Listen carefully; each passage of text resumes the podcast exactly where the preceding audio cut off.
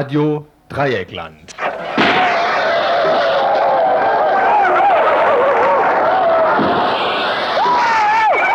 Tagesinfo.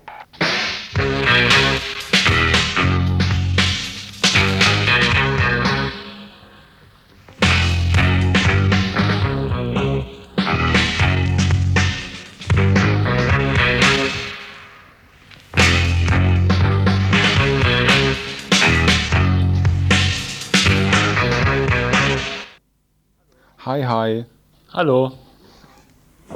Guten Abend. Schönen guten Abend. Hallo. Liebe Hörerinnen und Hörer, wir haben eine Telefonnummer, möchten wir euch mitteilen. Aber nicht nur das möchten wir euch mitteilen, noch mehr gibt es auf dem Plan.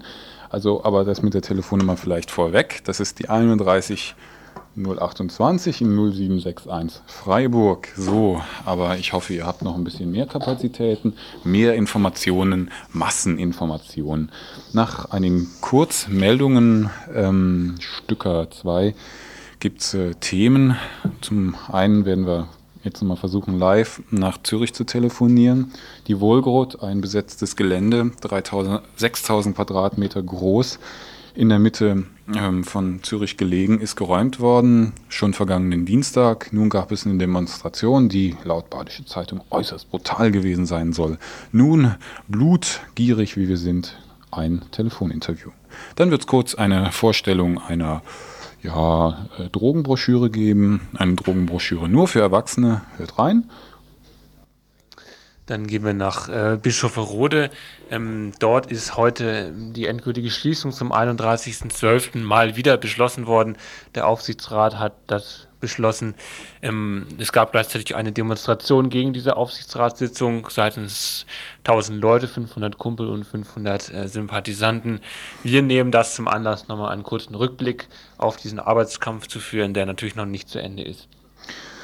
Die Energieversorgung Schwaben ist ganz, ganz arg traurig, denn das Badenwerk will nicht äh, mit ihr fusionieren. Das sind zwei Stromkonzerne in Baden-Württemberg. Eine Stromfusion ist gerade noch an uns vorübergegangen. Dennoch beides große Konzerne. Mehr dazu in einem ähm, ja, Beitrag mit einem, einem, Interview mit jemandem vom Öko-Institut. Und dann noch äh, eher bei den Verantwortlichen bei den Veranstaltungshinweisen, ja, ich wollte auch noch einen Veranstaltungshinweis bekannt geben. Ja, schön, stimmt. Und zwar die Veranstaltung, die heute Abend stattfindet, ähm, Freitagabend stattfindet, Ökologie von rechts, werden wir etwas ausführlicher vorstellen. Eine weitere Veranstaltung, ein äh, Unterschriftenstand am Samstag in der Kaiser-Josef-Straße. Ökogruppen rufen auf, Ökogruppen unter anderem Greenpeace äh, rufen auf, äh, schön viele Unterschriften unter eine Aufforderung zu setzen. Es geht darum, dass unser Grundwasser äh, rein bleiben soll. Nun, es ist nicht mehr rein, aber es soll rein werden oder rein bleiben. Es geht um Grenzwerte, die die EG äh, den Grundwasserrichtlinien ähm, aufdrücken will. Soweit die Themen zu den Kurzmeldungen.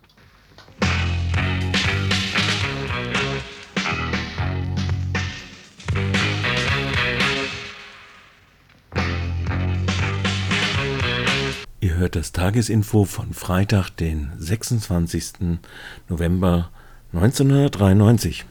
Ich lasse nicht zu, dass Deutschland zum Schauplatz von Bandenkriegen und der Verfolgung politisch Andersdenkender wird. Deutschland ist kein Kriegsschauplatz für Terroristen und Freischärler. Deutschland ist auch nicht Ruheraum für Terroristen und erst recht nicht Unruheraum. Wir können es nicht dulden, dass Konflikte aus den Herkunftsländern ausländischer Mitbürger von einer gewalttätigen Minderheit in Deutschland ausgetragen werden. Soweit Bundesinnenminister Manfred Kanter in einer Presseerklärung. Und weiter? Die Verbotsverfügung ist ein deutliches Zeichen dafür, dass unsere wehrhafte Demokratie es nicht zulässt und nicht zulassen wird, dass ihre Grundpfeiler Recht und Freiheit durch Extremisten Schaden nehmen. Dafür wird unsere Zukunft Dafür wird unser Staat auch in Zukunft entschlossen eintreten. Heute Morgen wurde in einer groß angelegten Aktion das durchgezogen, was schon länger durch Medien und Politikerinnen und Politiker eingeläutet wurde. Ein Verbot von allem, was irgendwie nach kurdischen Bezügen riecht. Laut dem Zitat oder noch, noch ein Zitat des Bundesinnenministeriums Von dieser Maßnahme sind insgesamt 35 weitere Teilorganisationen, ich zitiere, in elf Bundesländern betroffen. Unter anderem handelt es sich um die Nationale Befreiungsbewegung Front Kurdistans, kurz ERNK, die Bex Vedan Vertrags äh, GmbH, die Nachrichtenagentur Kurt H. sowie die personell und organisatorisch eng verflochtenen Nebenorganisation Föderation der Patriotischen Arbeiter- und Kulturvereinigungen aus Kurdistan in der Bundesrepublik Deutschland e.V. sowie das Kurdistan-Komitee e.V., das Kurdistan-Komitee in Köln. Und von diesen Aktionen wurde auch ein kurdischer Verein in der Oltmannstraße ja, betroffen. Ähm, er wurde ebenfalls heute Morgen geräumt, wurde das Zeug, äh, das dort war, wurde beschlagnahmt, gleich äh, äh, weggeschafft und der, die Vereinsräume wurden versiegelt. Das Kurdistan-Komitee ebenfalls betroffen, schrieb gestern Abend noch dazu, ich zitiere, ganz offensichtlich liegen die Gründe für die Schließung unserer Institutionen vielmehr in der Tatsache, dass die türkische Regierung Ende Oktober dem kurdischen Volk den Vernichtungskrieg angesagt hat und in diesem Winter deshalb Massaker an der Bevölkerung zu befürchten sind.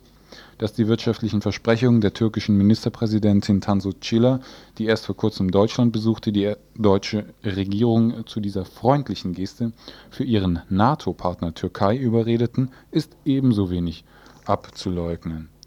Institutionen wie das Kurdistan-Komitee in der BRD, die die Öffentlichkeit über die Grausamkeiten und die Massaker des türkischen Staates in Kurdistan informieren, sollen damit in ihrer Arbeit behindert werden.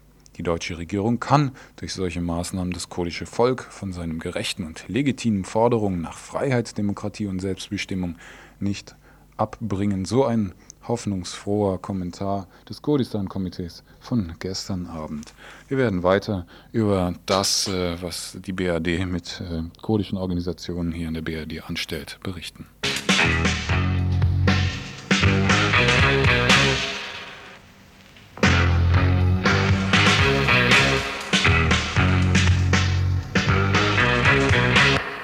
CDU-Kandidat Heidmann gibt auf. Heidmanns perfekte Rolle rückwärts. So oder ähnlich war es der heutigen Tagespresse zu entnehmen. Die Katze ist nun also aus dem Sack. Nach ganzen 71 Tagen Gerangel und Chaos um das höchste Amt der Republik springt Heidmann also vom Kandidatenkarussell ab.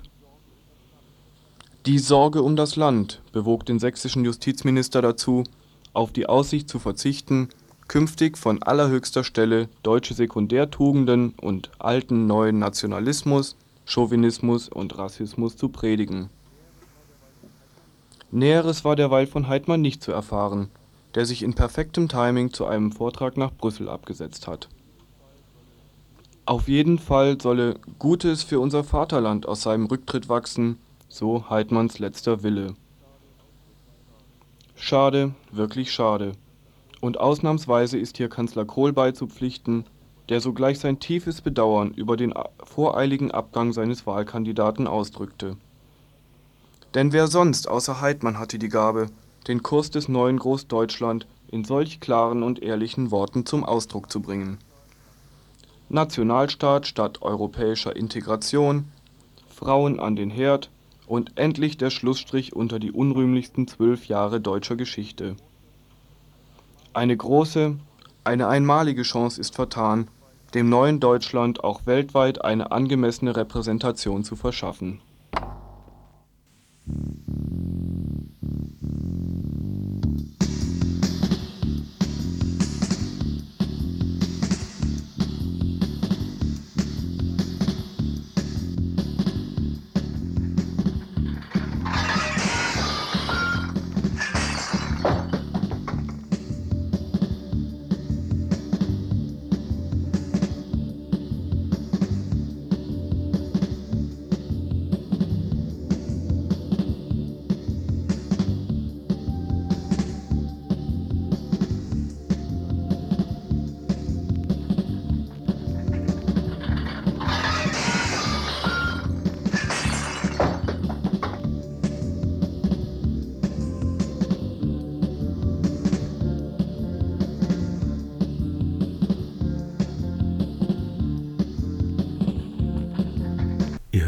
Tagesinfo von Freitag, den 26.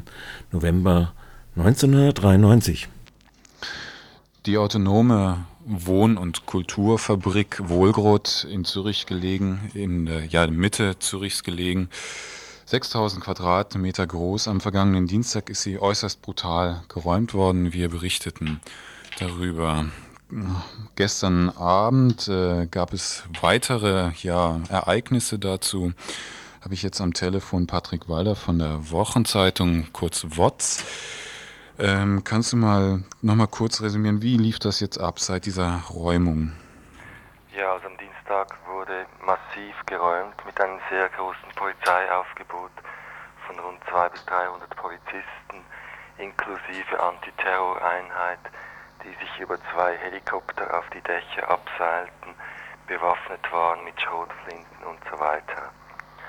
Ähm, es hat keinen Widerstand dort gegeben. Der viel erwartete Krawall ist ausgeblieben.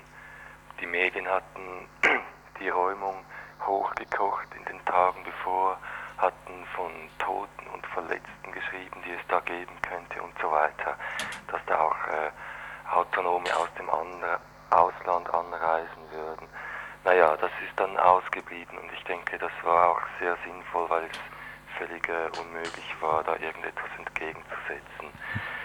Die Leute sind jetzt rausgeflogen dann oder am Dienstag sind sie rausgeflogen? Sie sind selber rausgegangen kurz vor dem Ultimatum. Sie haben dann ein 15-minütiges Ultimatum gestellt. Die Bullen waren allerdings schon auf den Dächern abgeseilt. Mhm eben über die Helikopter, auch mit Feuerwehrleitern und so weiter. Wie ging es dann weiter? Also ähm, Sie sind dann wohl irgendwie zu Freundinnen untergeschlüpft, aber auch eben in eine ähm, ja in die Obdachlosenunterkünfte. Ja, ich erzähle mal kurz Schritt für Schritt, wie das dann weiterging. Eine kurze Chronologie. Ich denke, das ist ganz sinnvoll, um einen Überblick zu kriegen. Die Leute sind untergekommen hauptsächlich in zwei besetzten Häusern. Die gab es schon früher Sie haben da quasi Notunterkünfte gekriegt. Am ersten Abend, am Dienstag noch, gab es dann eine Vollversammlung und äh, schon am Tag und in der Nacht äh, gab es einigen Sachschaden in der Stadt. Sachschaden in der Höhe von ungefähr 150.000 Franken. Es wurden vor allem äh, Gebäude der Bürle Immobilien, also der Besitzerin der Wohlgrott, wurden angegriffen aber auch andere geeignete Objekte entglast. Sowas Dann, ja. sorry, schnell, hm? am nächsten Tag wurde ein Haus besetzt, das ist eben das, der Tagesraum für Obdachlose.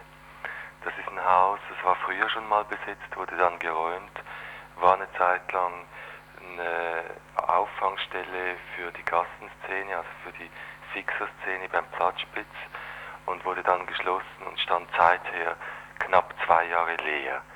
Und es gibt auch für dieses Haus kein Projekt oder so, das steht nun einfach leer und die sind da rein.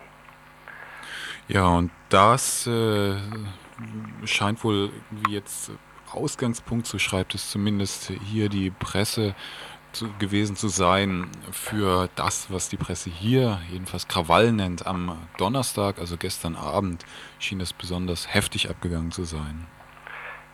Ja, ich würde nicht sagen, es ist ein Ausgangspunkt, aber ganz wichtig für die Leute war ja, dass sie einen Treffpunkt haben, wo sie sich überhaupt wieder sehen können, diskutieren können, wie es weitergehen soll und so weiter.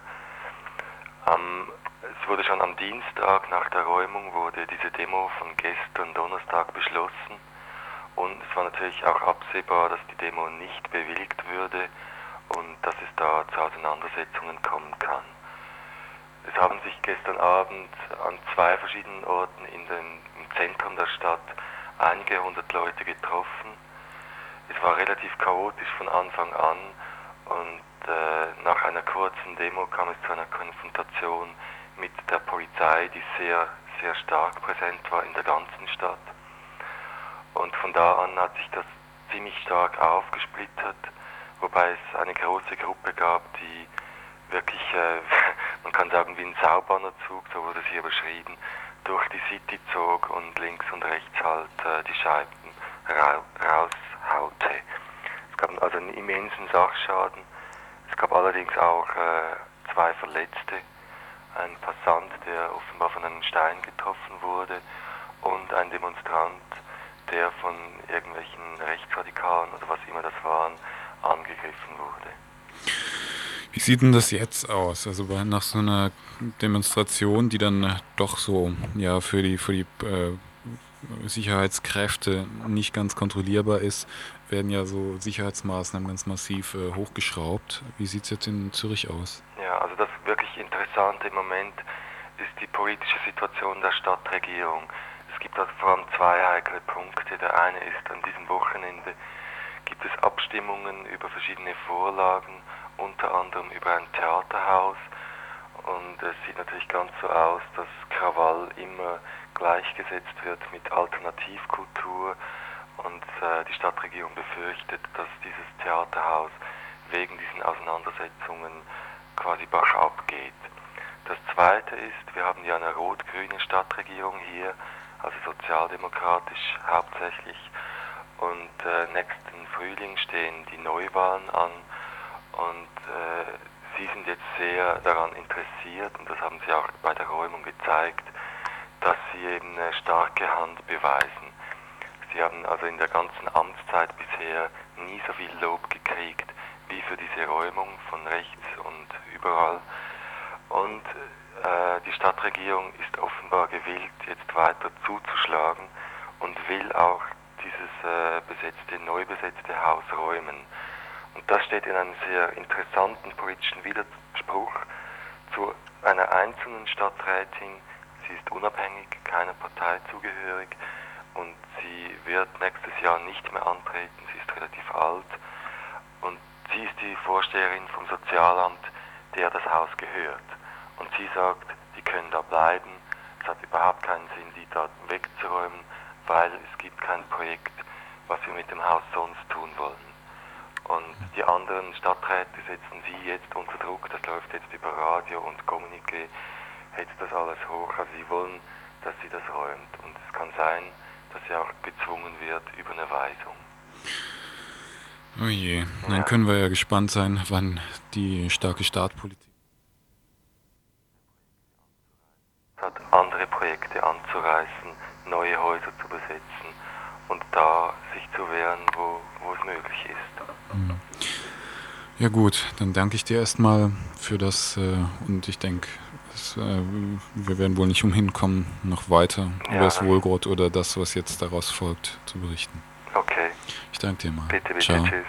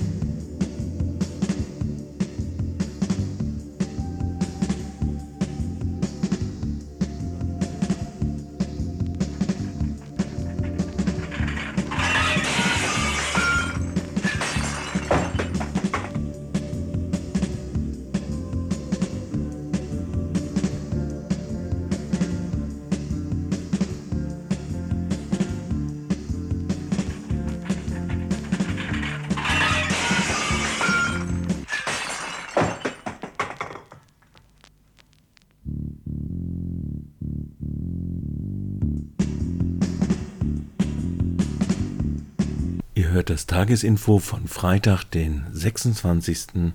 November 1993. Illegale Drogen sind ein Thema, das die neue eine neue Broschüre der Aktion Jugendschutz kurz AJS beschäftigt. Illegale Drogen, Cannabis, Opiate, synthetische Drogen und Coca-Produkte. Am Telefon hier eine Mitarbeiterin der Landesarbeitsstelle Baden-Württemberg der Aktion Jugendschutz. An wen richtet sich diese Broschüre? Diese Broschüre richtet sich an interessierte Erwachsene, und zwar alle Erwachsene, aber insbesondere natürlich Eltern, dann auch Lehrer oder andere Menschen, die mit Jugendlichen zu tun haben.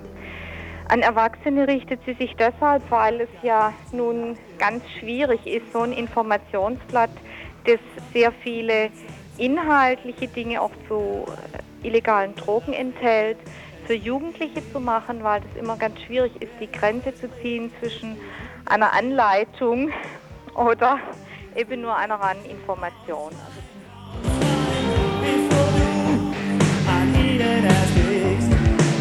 Dir scheint, du bist mit den Problemen allein, die du selbst nicht mehr überblickst. Sie haben also Angst, dass der Jugendliche mit diesem Faltblatt äh, auf den Pausenhof geht und sich äh, möglicherweise genau mit diesen Informationen auch äh, Drogen beschaffen könnte. Gut, mit diesem, also das ist jetzt sicher das ein bisschen zu überzogen, also mit diesem Faltblatt, dass er sich da so informiert, dass er dann danach einkauft, das denke ich nicht. Keine Informationen über die Wirkung von Alkohol. In diesem Faltblatt nicht, nein. Also wir hatten im Vorfeld ein Faltblatt, wo das noch relativ vermischt war und haben jetzt einfach gesonderte Faltblätter. Das ist eine Sache auch des Platzes. Also Nur einmal willst du high sein, nur einmal den Rausch erleben, beim Trip deiner Freunde dabei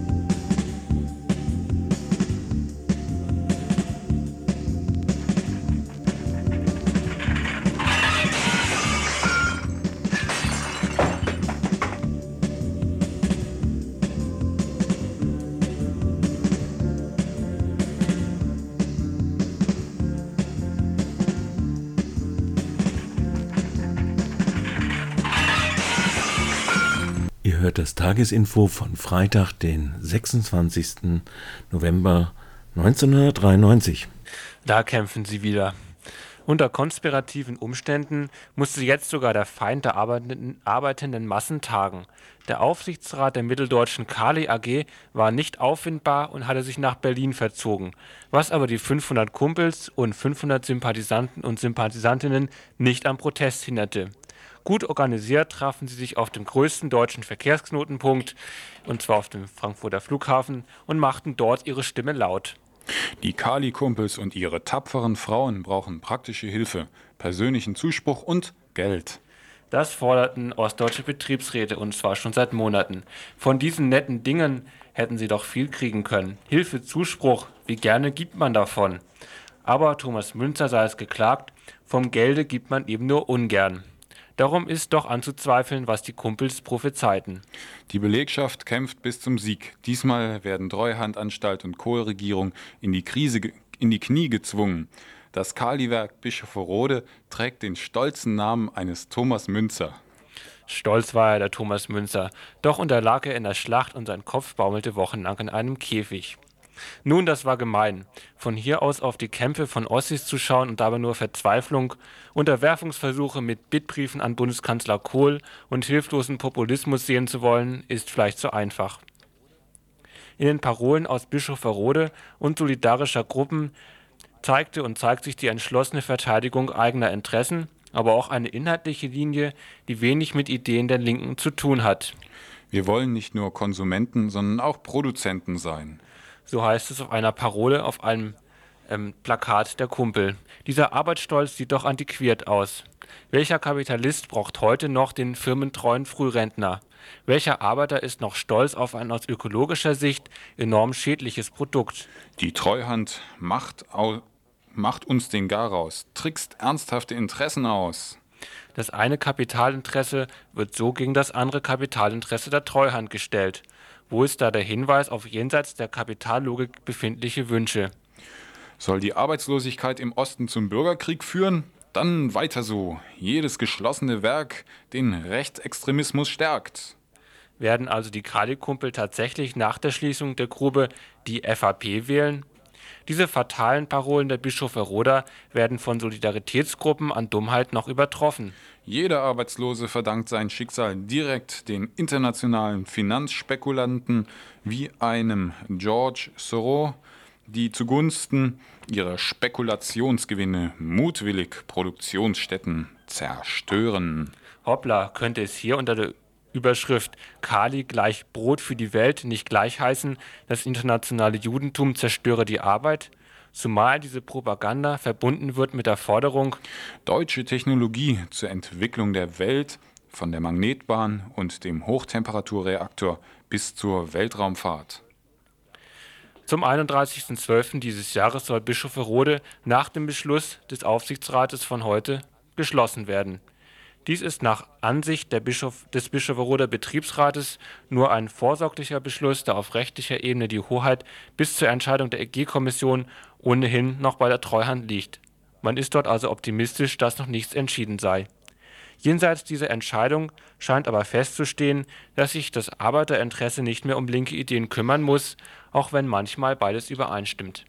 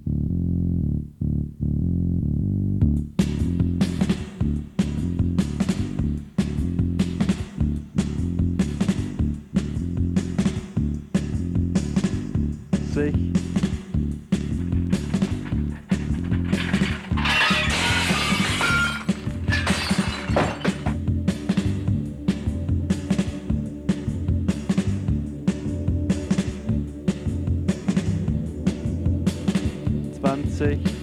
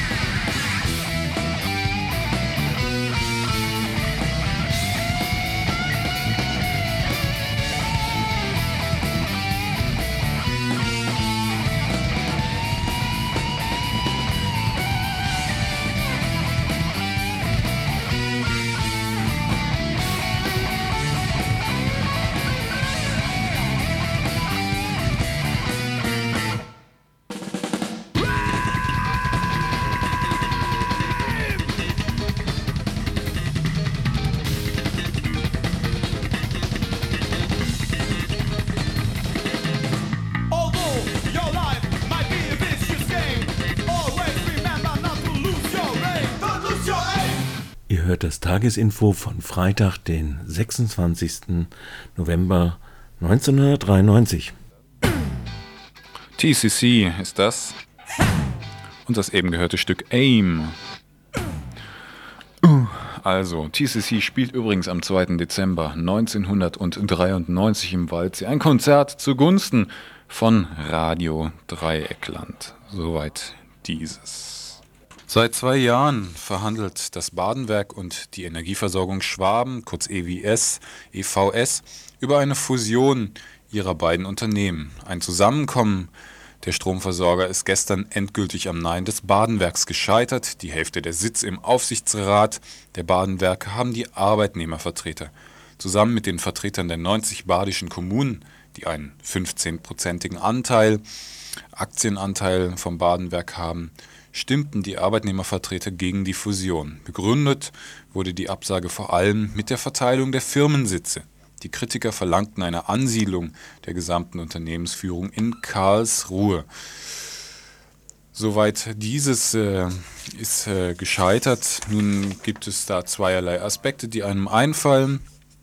Einmal Fusion, das äh, schlimme Wort, das momentan durch die, unter anderem auch durch die Firmenlandschaft geistert. Auf der anderen Seite, ja, Regionalismus ähm, will heißen Sturheit der Badener, wie es zum Beispiel jetzt auch die Badische Zeitung schreibt.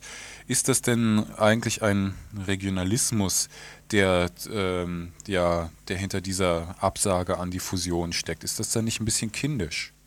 Ja, äh, ich äh, kann natürlich aus äh, dieser Sicht jetzt aus, ähm, zu diesem Aspekt vom Öko-Institut, aus der Sicht des Öko-Instituts, äh, nicht so viel sagen. Also äh, klar dürfte sein, dass äh, eine Diskussion um eine Zusammenlegung von Energieversorgungsunternehmen äh, letztendlich nicht durch Standortfragen äh, pro oder contra entschieden werden sollte. Aber weit wichtiger scheint mir zu sein, dass äh, energiepolitische Gründe überhaupt nicht äh, dazu beigetragen haben, ähm, hier äh, diese Entscheidung ähm, sag mal, zu unterstützen. Das Öko-Institut äh, hat sich von Anfang an gegen eine äh, Fusion ausgesprochen, weil die sehr äh, zentralistische und auf einzelne Energieträger bezogene Energiepolitik äh, nicht den Anforderungen einer zu zukunftsweisenden Energieversorgung genügt. Zukunftsweisende Energieversorgung wäre eine dezentrale Energieversorgung. Insofern ist der Kelch quasi nochmal an uns vorbeigegangen. Das Badenwerk äh, geht nicht mit der Energieversorgung Schwaben zusammen. Können wir uns jetzt auf dieser gescheiterten Fusion ausruhen? Äh, das können wir sicher nicht. Die äh, Fusion hätte unseres Erachtens die ganze Angelegenheit noch weiter verschlechtert. Eine Konzentration, eine Machtkonzentration auf dem äh, Energiesektor hätte sicherlich noch weniger dazu beigetragen, kommunale oder regionale Aktivitäten äh, zu unterstützen. Aus diesem Grund äh, haben, ist gerade noch äh, das Schlimmste verhindert worden, aber äh, es ist keineswegs so, dass das, was wir bisher haben, äh, ausreicht. Im Gegenteil. Äh, wir sind der Ansicht, man sollte jetzt diesen Einschnitt der Ablehnung der Fusion dazu nutzen, vielleicht doch noch einmal über die Unternehmenspolitik im Sinne der Energieeinsparung, der Nutzung von Kraft-Wärme-Kopplung und der Nutzung von regenerativen Energiequellen auf der regionalen und kommunalen Ebene nachzudenken. Hier gibt es eine ganze Menge noch zu tun bei beiden Konzernen, sowohl EVS als auch Badenwerk. Eine Menge zu tun ist natürlich sehr euphemistisch. Ich habe hier gelesen, dass das Badenwerk ganz kräftig zum Beispiel mit der, ähm, ja, der zentralen französischen Energieversorgung EDF äh, kooperiert.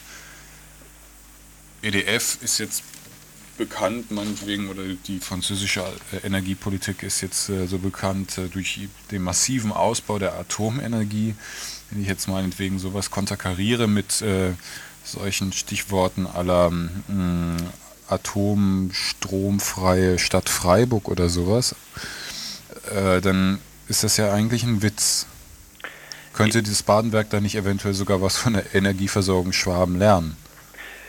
Ja, es ist äh, richtig, dass die äh, Gespräche des Badenwerks mit der EDF ähm, ganz klar auch andeuten, in welche Richtung die Unternehmenspolitik gehen soll und gerade jetzt auch gehen soll, wenn die, wenn die Fusion nicht stattfindet. Äh, aber ich denke, diese Orientierung äh, hin ähm, zur äh, Stromlieferung aus Frankreich, äh, aus AKWs, ist nur ein Aspekt, der, der die Unternehmenspolitik von Badenwerk charakterisiert. Äh, Strombeschaffung könnte auch auf einer ganz anderen Ebene stattfinden. Die strategische Erschließung äh, von Stromsparpotenzialen durch äh, bei Kunden zum Beispiel, wie das in den USA unter dem Stichwort Least Cost Planning äh, schon seit zehn Jahren äh, praktiziert wird. Auch solche Strombeschaffungskonzepte wären denkbar und äh, dieses wird aber beim Badenwerk noch nicht einmal angedacht. Ja. Heißt diese gescheiterte Verhandlung oder auch die gescheiterte Fusion, dass äh, Energiekonzerne jetzt eher so groß bleiben, wie sie sind? Also meinetwegen jetzt BRD weit gedacht? Oder äh, ist das jetzt irgendwie nur ein kleiner Stolperer und äh, nach wie vor geht aber eine, eine, ja, eine Richtung eher in, in größere Konzerne und Fusionen und so? Ähm, das äh, kann man jetzt eigentlich nicht sagen, dass das eine große bundespolitische Tendenz hat. Es gibt Bestrebungen auch vom Bayernwerk, die Konzernstrukturen zu verändern und auch dort eine Konzentration zu schaffen. Aber ähm, das ist eigentlich weniger ähm, der Trend. Die Landschaft der äh, großen Verbund-EVUs, der Monopolunternehmen, ist äh, dermaßen gefestigt und auch deren Machtstrukturen sind dermaßen gefestigt, ähm, dass hier eigentlich im Moment wenig passiert. Ähm, da ist, äh, denke ich, kein Trend zu erwarten. Tatsache ist, dass EVS und Badenwerk relativ kleine Verbundunternehmen sind und sich gegenüber den äh, vorhandenen großen Verbundunternehmen auch stärken wollten, was äh, die wirtschaftspolitische Kraft anbetrifft. Das heißt, äh, das, was du vorhin angesprochen hast mit kleinen regionalen Geschichten, Möglichkeiten eben auch andere äh, Energie- oder ökologisch sinnvollere Energiegewinnungen einzuführen, das ist alles äh, eher eine utopische Träumerei angesichts dieser Tendenz. Ähm, es ist angesichts der äh, tatsächlichen Unternehmenspolitik vom Badenwerk äh, und von EVS nicht sehr wahrscheinlich, ähm, dass sich hier insbesondere beim Badenwerk was verändert. Wir haben ganz konkret äh, immer wieder Fälle, in denen das Badenwerk sich weigert, ähm, auf äh, Projekte, ja, an Projekten sich zu beteiligen, die äh, kleine dezentrale Kraft-Wärme-Kopplungsanlagen äh, betreffen. Wir haben ganz konkret äh, die Weigerung vom Badenwerk äh, in Konzessionsvertragsverhandlungen Aspekte der Energieeinsparung stärker zu berücksichtigen. Ähm, und ja, das ist einfach, ähm, das ist einfach eine Tatsache, dass die Unternehmenspolitik der, des Badenwerks sich äh, bisher relativ wenig geändert hat. Da ist vielleicht dazu zu sagen, äh, dass, dass ja auch das Land äh, großer Anteilseigner ist am Badenwerk und da muss man auch der Landesregierung die entsprechenden Vorwürfe machen, äh, dass hier zu wenig Einfluss geübt wird äh, auf die Unternehmenspolitik, doch hier auch äh, eine gewisse Flexibilität oder zumindest mal eine Offenheit zu zeigen, diese Ansätze äh, auch zu mal auszuprobieren. Hm. Teufel hat sich ja entsetzt gezeigt, dass diese Fusionsverhandlungen gescheitert sind. Also auch dort denke ich äh, jetzt meinetwegen auf landespolitischer Ebene keinerlei Kehrtwende zu erwarten, oder? Ähm, derzeit sehe ich dort keine Ansätze, nein.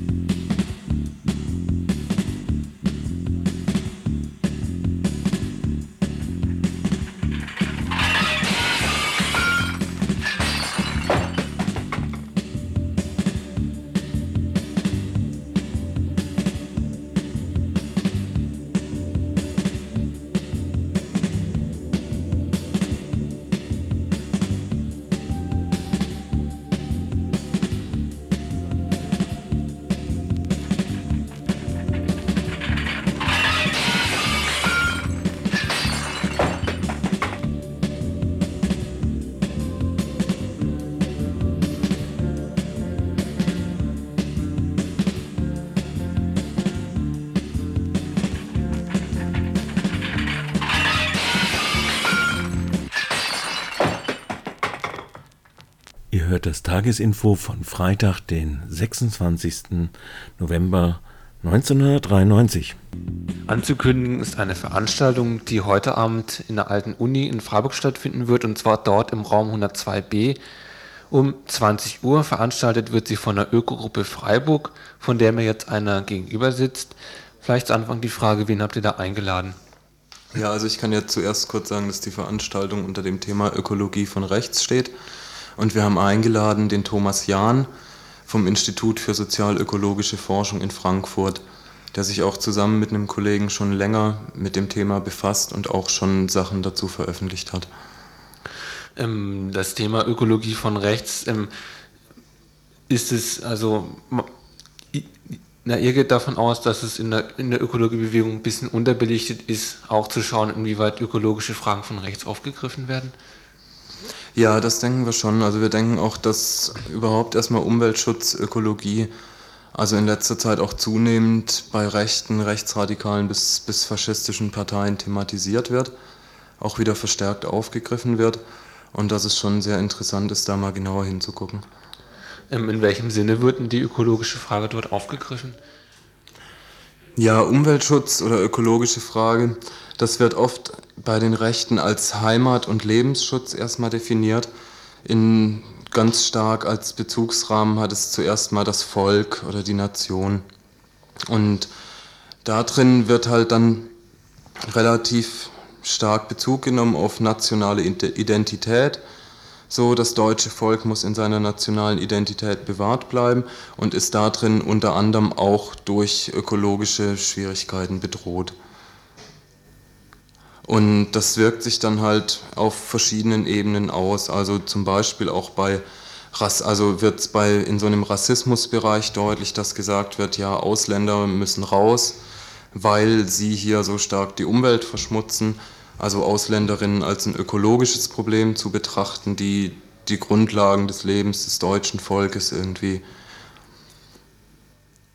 in Frage stellen oder, oder erschweren und das dass da drin aber noch, noch viele andere Sachen irgendwie thematisiert werden, dass zum Beispiel ganz stark so Naturgesetze herangezogen werden, um, um gesellschaftliche Vorstellungen zu definieren, wo dann halt einfach auch reinkommt, Frauen zurück an Heim und Herd, irgendwie Mutterrolle dann ganz stark Lebensschutz, also gegen Abtreibungen und so weiter.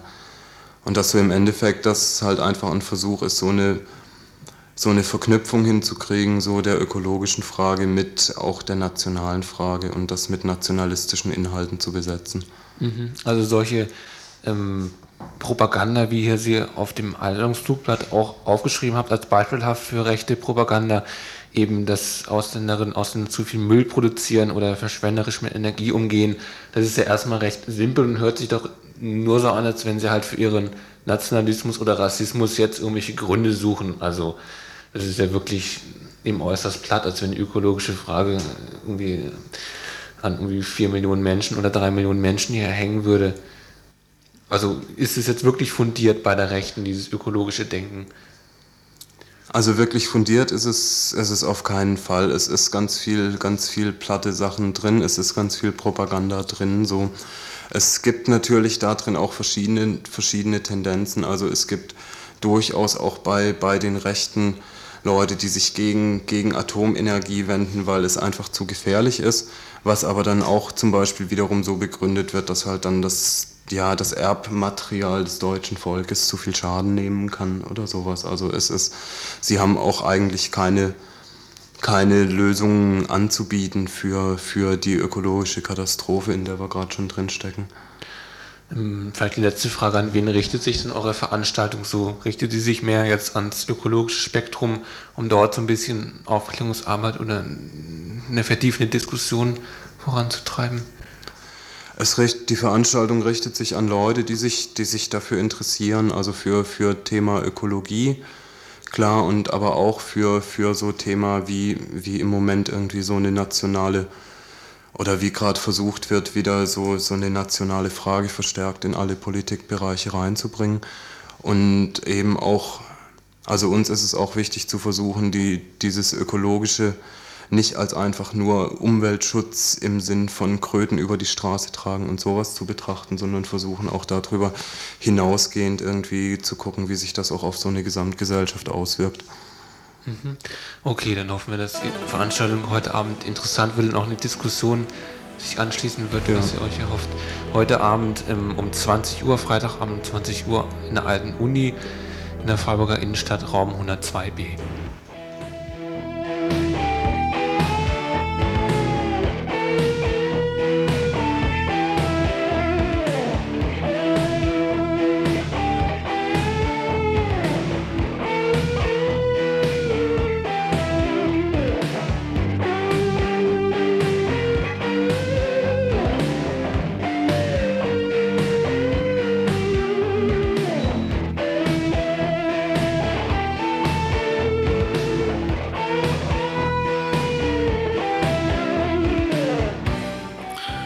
Ja, bleibt clean oder auch nicht. Für die Rückfälligen jetzt noch die Veranstaltungshinweise.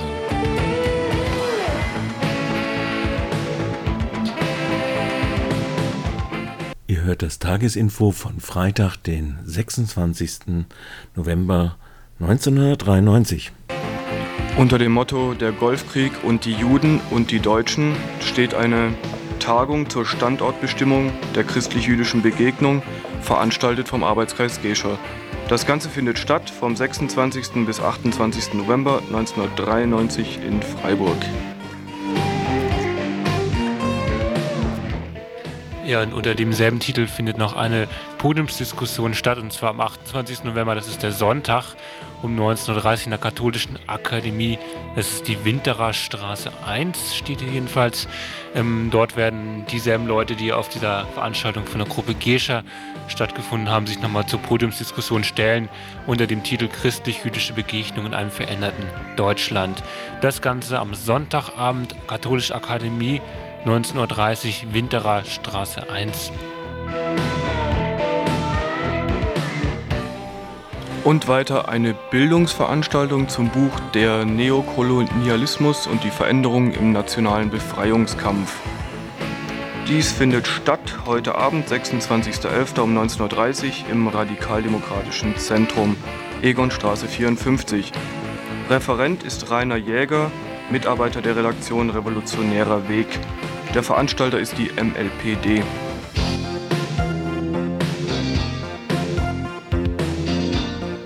Mm, toll, MLPD. Wir kommen noch zu einem weiteren Vortrag, allerdings nicht von der MLPD. Interkultu interkulturelles Leben in Freiburg. Ein Beitrag der ausländischen Vereine hier in Freiburg am 27. November zum Forum des, Ausländerbeirats im Kolpinghaus in der Karlstraße 7 in Freiburg. Und die Uhrzeiten 9 Uhr bis 16 Uhr 30. Das interkulturelle Leben in Freiburg. Der Beitrag der ausländischen Vereine. Ein Forum am 27.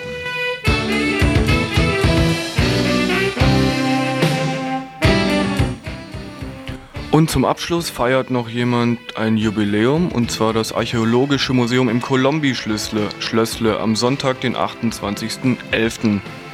Ab 12 Uhr gibt es Führungen, zum Beispiel zu den mittelalterlichen Toiletten am Augustinerplatz. Ab 14 Uhr schließt sich ein Kinderprogramm an. Hintergrund der ganzen Aktion ist die drohende Schließung des Museums, weil die Kohle gekürzt werden soll. Nicht ganz vorbei die Veranstaltungshinweise. Es gibt noch ein Konzert anzukündigen, das uns sehr am Herzen liegt. In Kollnau im Löwen wird es ein Benefizkonzert zugunsten Stefan Waldberg und dem Freundeskreis Stefan Waldberg geben. Leica und Kat werden dort spielen, machen dort Musik um 21 Uhr am Samstag, den 27. November. Die Bands spielen umsonst. Also euer, äh, euer Eintritt, wie hoch er ist, kann ich jetzt leider dem Informationszettel hier nicht entnehmen. Das fließt dann eben äh, dem Freundeskreis Stefan Waldberg zu. Einfach nur cool sein, zu oft bleibt es unerreicht. Himmel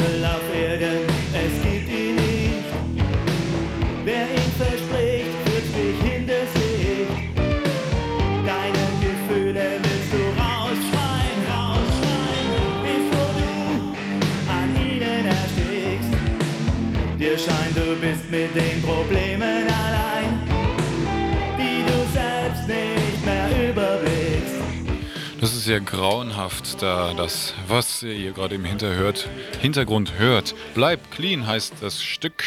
Es ist gemacht, glaube ich, vom Polizeipräsidium oder irgendwie sowas. Kriminalpolizei? Von Krimi die Musik stammt von Kriminalhauptkommissar Rainer Konrad und Polizeikommissar André Waltemate. Grüße nach dort. Ähm, nicht zuletzt auch auf den wundervollen Text hinzuweisen von Reimer Halben. Oh, schön. Äh, blenden wir einfach mal dieses äh, Machwerk hier aus und blenden etwas anderes ein.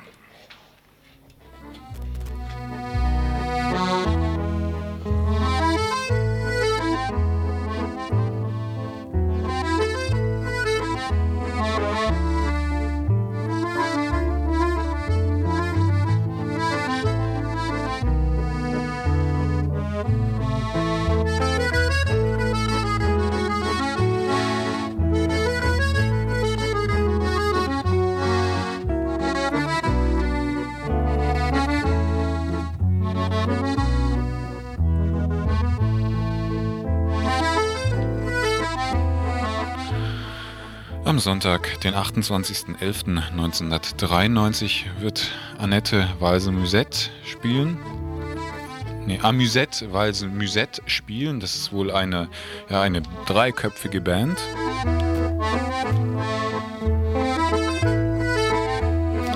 Amusette Walse-Musette, äh, Akkordeon, Gitarre und Kontrabass. Am Sonntag, den 28.11. um 20.30 Uhr im Waldsee.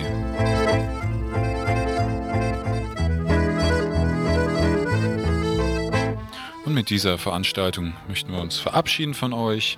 Verantwortlich für die vergangene Sendung waren der Christoph. Patrick. ja, dieses soweit. Nächsten Montag hört ihr es wieder. Das Tagesinfo von Radio Dreieckland.